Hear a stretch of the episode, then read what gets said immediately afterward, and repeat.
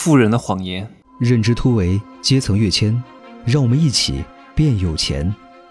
Hello，大家好，我是真奇学长，现在是二十一点零七分。哎呀，我下午见了三波人，刚刚回到家里呢，哎呀，就做了一个牛肉面，贴了一个眼膜，然后再看 YouTube 啊啊，这个至于 YouTube 怎么上，你们知道的就很清楚，在海外的粉丝肯定知道怎么上哈，看一些视频啊，有机会再说这个。然后贴着这个眼膜，犯困，哎呀，好累啊！赶紧把这个音录了哈。我今天下午见了三波人，我知道我见完三波人之后会很辛苦，所以我必须要把健身这个事情放在早上。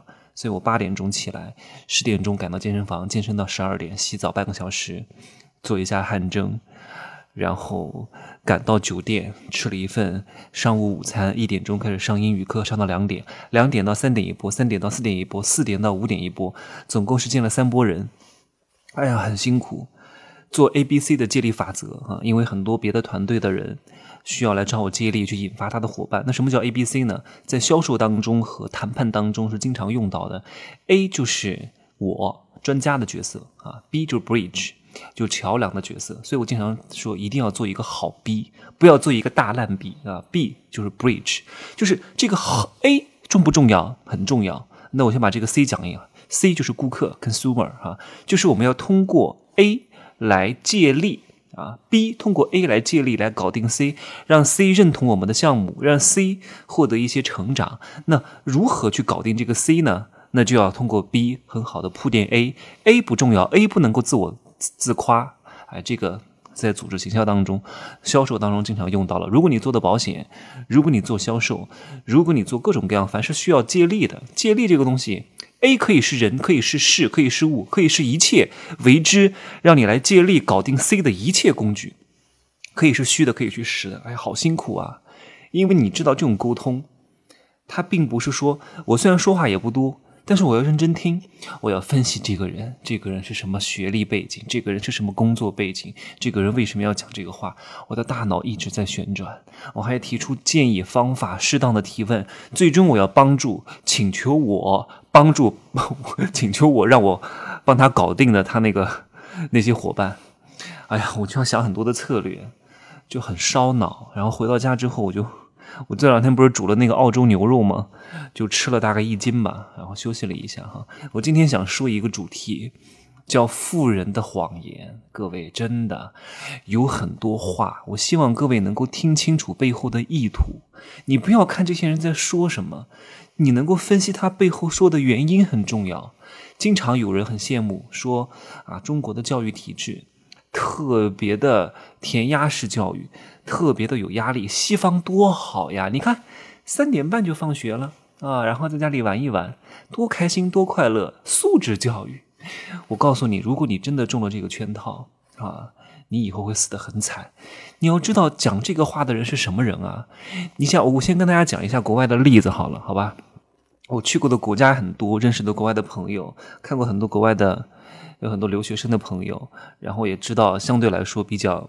比大多数人知道的更多的一些信息哈，就是在国外，它有公立学校和私立学校，但是并不是说私立学校是不好的。公立学校是是国家职能部门为了满足啊、最基本的需求，就是说就跟低保一样啊，社会保障一样，我让你饿不死，但是你想通过低保来吃的多好，天天像我这样吃海鲜、吃五星级酒店啊、吃扇贝、吃鲍鱼，不可能的。只是让你满足最基本的义务教育，但是至于学的好不好，那是另外一回事了。满足这个基本教育，还有另外一个叫私立学校。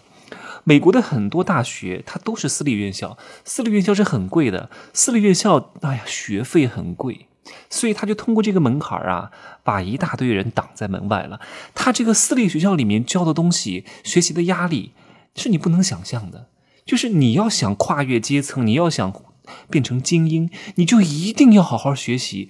经常有人来反驳我说：“真奇学长，你经常讲什么学历不重要，那我们就不要学习了。”我说：“谁说的呀？我说谁告诉你的呀？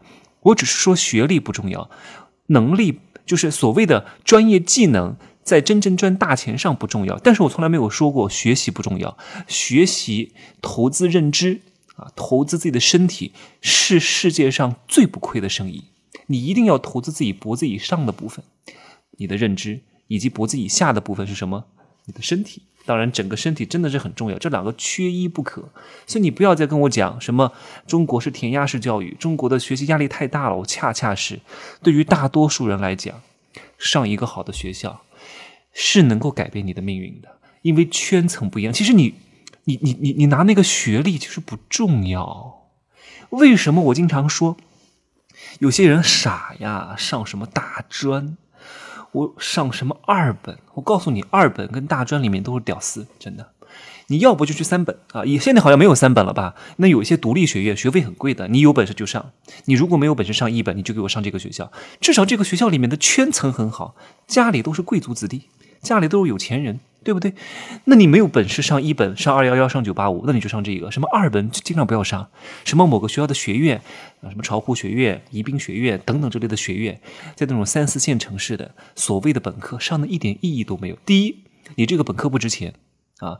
我好像现在据我所知，呃，三本是没有了。反正我就就告告诉各位哈，如果你上不了一本，上不了重点大学，你就去上学费贵的。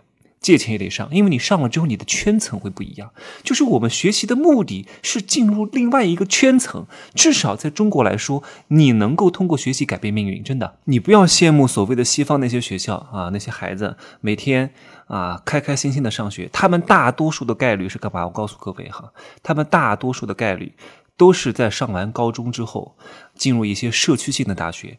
社区性的大学都是一项福利制度，就谁都可以上的，没有什么意义的。就跟我们这边的业大和电大一样，你没有什么，没有什么杠杆效应的，也没有什么圈层属性的。你大概率就是送外卖啊，不要不就送外卖，要不就无业游民，要不就天天在街上闲逛。拿反正那些欧美资本主义发达国家都是一些高福利的国家，那你在那也饿不死。你一辈子就这样，你就会变成一个流浪汉。那他们为什么会有这样的结果呢？就是因为他们太相信这个了，太相信我要所谓的素质教育，我要轻松快乐的学习。结果他们慢慢的就没了，慢慢的就变成底层了。他们永远都没法往上走，这是一种富人的分层策略。他不希望你往上走，他不希望你往上爬，他不希望自己的位置来动摇，所以他要告诉你，你不需要那么勤奋的学习，你不需要那么拼命的学习的，真的。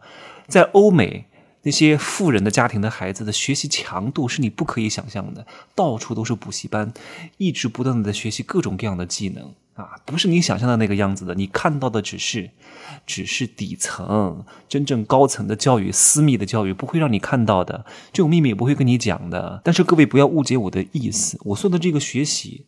是要不断的，你可能不需要通过为了考试而学那么多，因为现在这个学历已经越来越不重要了。你进入新的圈层可以通过很多方式，但是你不管做任何一行，你想要破圈，什么叫破圈啊？以前只有通过。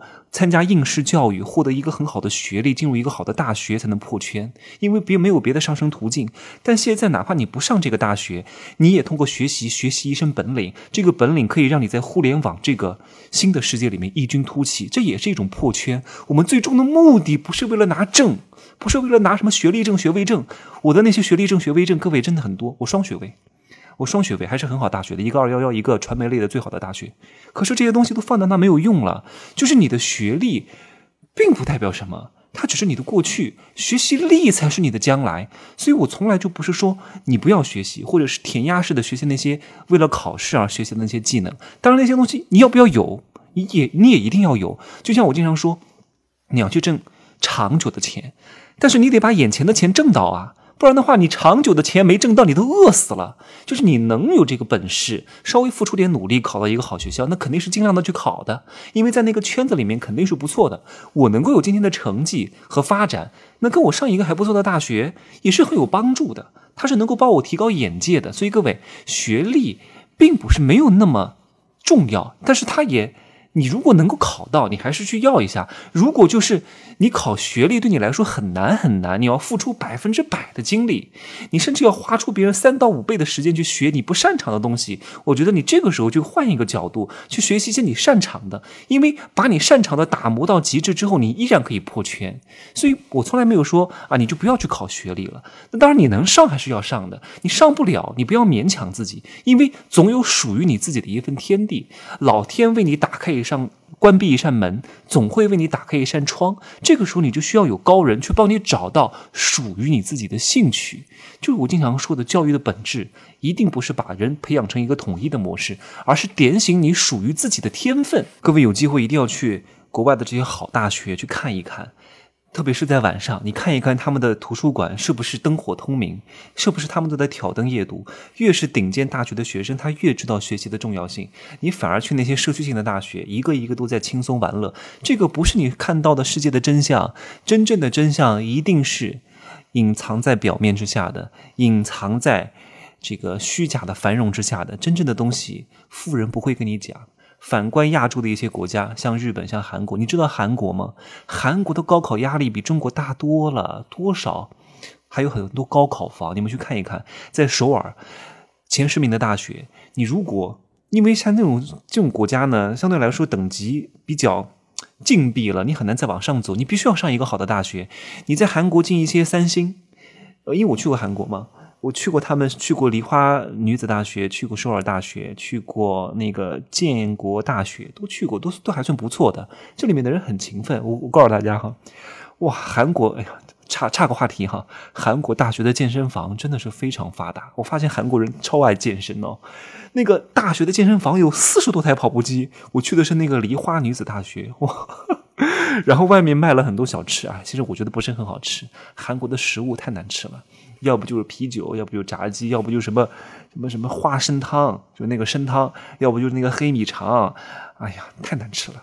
论美食哈，我只服中国，只有中国的美食才是最好吃的，没有哪个国家可以媲美啊。当然泰国菜也还不错，但泰国菜呢都一个味道哈，不同的菜都是一样的，什么虾酱炒炒炒通心菜，又是什么什么大拌菜啊，又是什么。咖喱都差不多这个味道，只不过里面放了不同的主食而已，不同的菜而已。你知道这些韩国的高中生和初中生他们的自杀率有多高吗？非常之高，因为他们的学业压力太大了。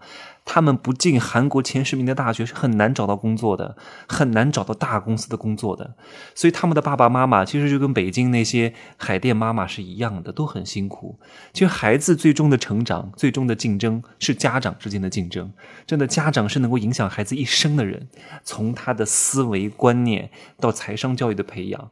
当然，这个孩子的教育是全方面的哈。我刚刚讲的只是专业方面的教育，那专业方面的教育，为了考一个很好的大学，确实需要付出很大很大的精力。真的，你的前半生啊，前小半生，可能都是为了考一个好大学而服务的。但是其他的教育不能忘，因为最终能够决定你是否能够挣很多钱的，是你的很呃叫情商、智商、逆商以及美商，缺一不可。光有智商没有用的，除非你的智商高到。你知道吗？哎，我上次跟一个央企的朋友聊天，他说有一个科学家，华为内部的哈，有个科学家，就是智商已经高到很高很高了，他没有情商的，就是哪个领导过来跟他打招呼，他都不搭理的。所以华为就允许有这样的人才存在，因为这样的人就是顶尖人才。就一个人在某一个领域到了极致顶峰之后，他是没有时间精力去修其他的所谓的天分的，什么情商、逆商、美商他都没有，他也不懂得什么叫美。有很多科学家他都不会烧开水呢。你不能说他不行，他在那个领域已经很厉害了，他没有别的精力分散到他不感兴趣的事情当中，这叫极致和专注。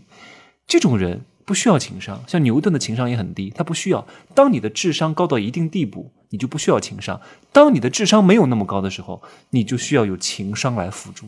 所以这个度的把握很关键的。所以这个世界的真相啊，真的很贵啊，不是一般人是不可能跟你讲的。因为在互联网上，我很多话也不好说哈，毕竟我说多了，这个节目就没法上架了哈，就会被。删掉，所以我也不能讲太多。各位有机会听一下我的封神课，我里面讲的相相对真相一点哈，就知道怎么一招制敌啊，怎么碾压普通人。有些东西没有人会告诉你的，真话不好听啊，假话很好听，但真正让你成长的，一定是不大好听的话，好吗？来，今儿呢我就说这么多。哎呀，今天已经二十八号了，还有三天哦，就要到二零二一年了。加油干巴的好吗？明天再见，See you tomorrow。可以加我的微信，真奇学长的拼音首字母加一二三零，备注喜马拉雅啊，通过概率更高。那如果加不上，多加几次，好吧，拜拜。